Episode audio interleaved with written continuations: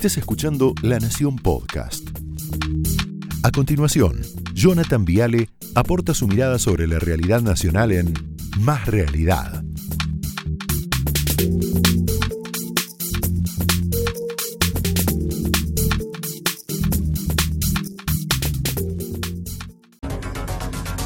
Bueno, buenas noches, ¿cómo les va? Bienvenidos. Ya está Miguel Pichetto, lo veo por acá, entrando el auditor general Miguel Pichetto.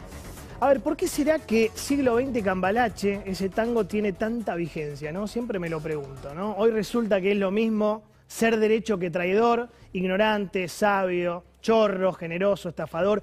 Todo es igual, nada es mejor, lo mismo un burro que un gran profesor. Es así, ¿no? No hay aplazados, no hay escalafón. Los inmorales nos han igualado.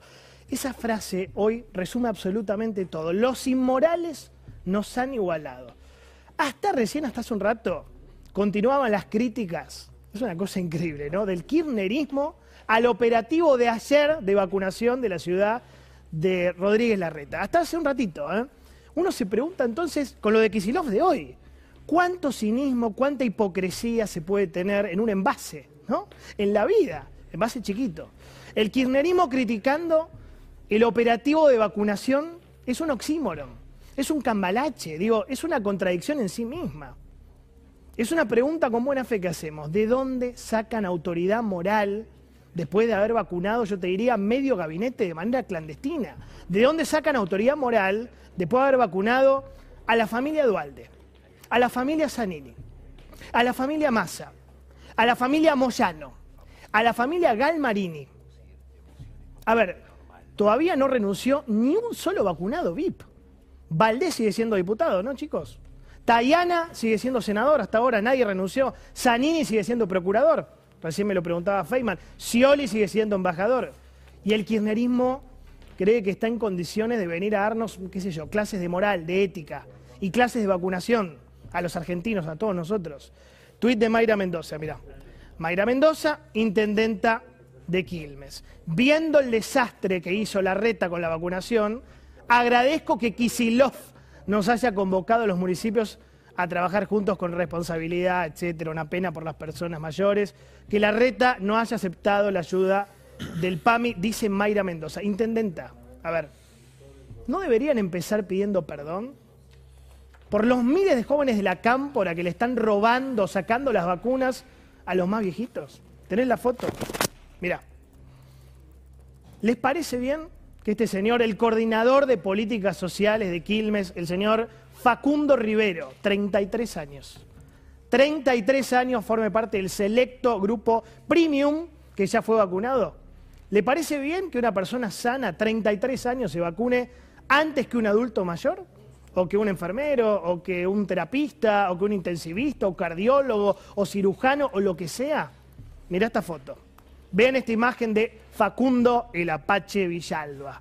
32 años, militante acá, obvio, representante de ATE, CTA Mar del Plata, haciendo la B de la victoria peronista como corresponde, y detrás del barbijo se adivina una sonrisita soberbia mientras le aplican la vacuna Sputnik.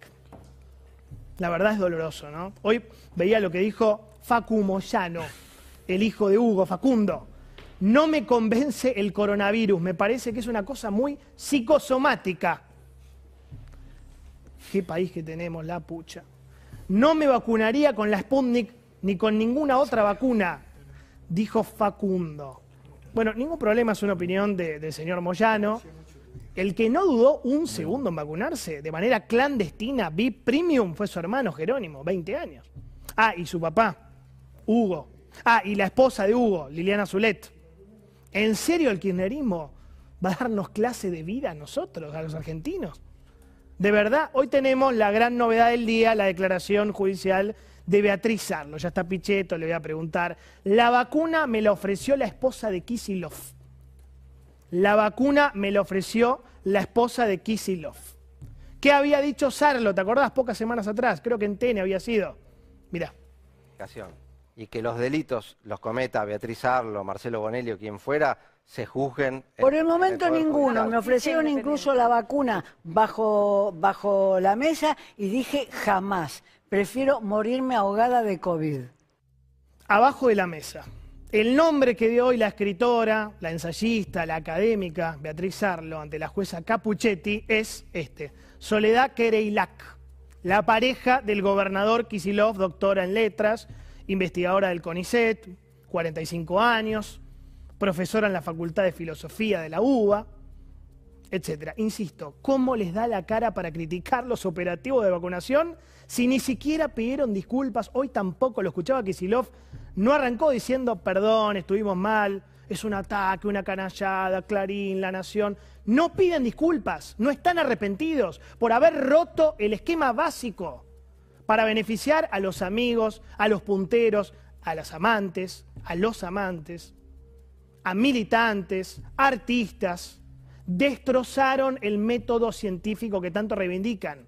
Son un gobierno de científicos raro. Usan el método militante, científico militante.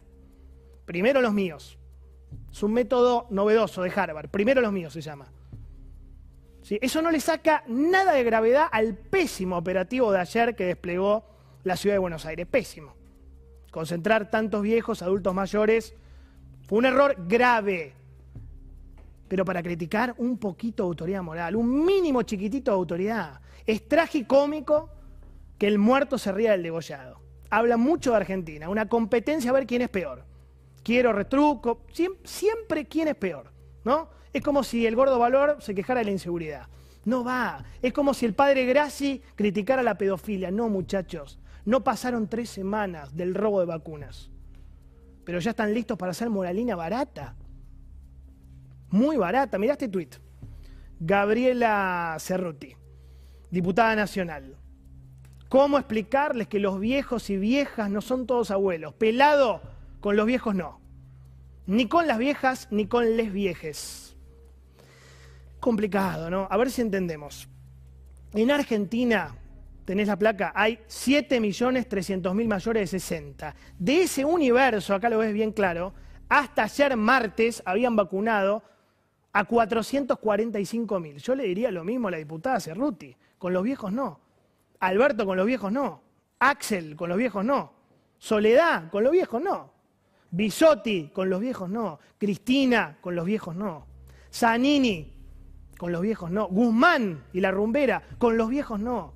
Scioli, con los viejos no. Y Massa, no me quiero olvidar, con los viejos no. Con los viejos no. Nos hablan como si fueran los reyes de la vacunación.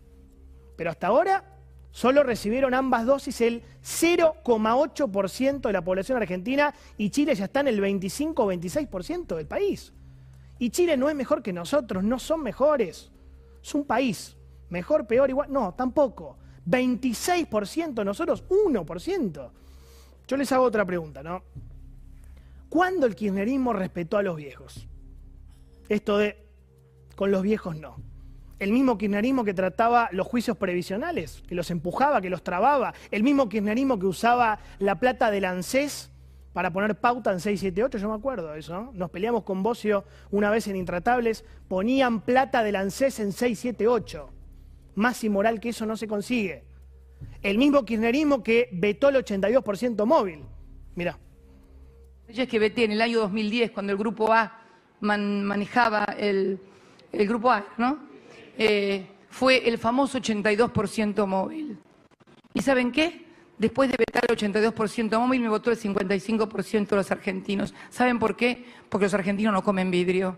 Porque saben que yo no les miento. Porque saben que les digo la verdad. Que podré ser algunas, algunas veces, no sé si brutal, no sé si soberbia, no sé si tal vez demasiado pagada de mí misma, pero lo que nunca le voy a hacer a ningún argentino es hacer algo que le haga daño a cualquier compatriota. Eso quiero que lo tengan claro. Con los viejos no. Vetaron el 82% móvil, con los viejos no.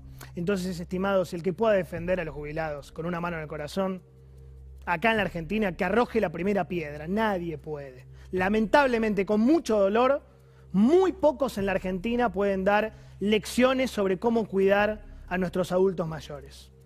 Este es un país que maltrata a los viejos, los maltrata, los, los trata muy mal. Lo primero que tienen que hacer, entonces, para recuperar un poquito de autoridad, es pedir disculpas. Primero, disculpas. Lo segundo que tienen que hacer es echar a todos los vacunados VIP, los privilegiados, todos.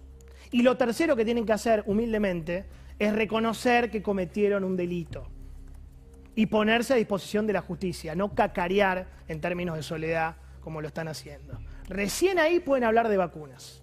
Recién ahí pueden empezar a hablar de vacunas. Por ahora se han convertido en lo mismo que critican, una oligarquía. Son una oligarquía llena de privilegios. Tenés el mapa de embajadores. Fíjate, hoy lo va a analizar Santi Bulat esto. Fíjate lo que están haciendo con las embajadas políticas. Usan las embajadas argentinas en el mundo como refugio dorado para los amigos del presidente. Que se carga Cristina, ¿no? Digo, Lozardo la mandan a París, a la UNESCO, embajadora de la UNESCO, ¿no? Ahí tiene Santi, el salario creo que son 13 mil dólares. 13 mil dólares.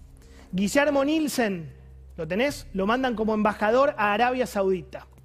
Ginés González García, algunos lo quieren mandar a Colombia, lo único que falta, ¿no? Que lo premian con una embajada en Colombia después del papelón de la vacunación VIP.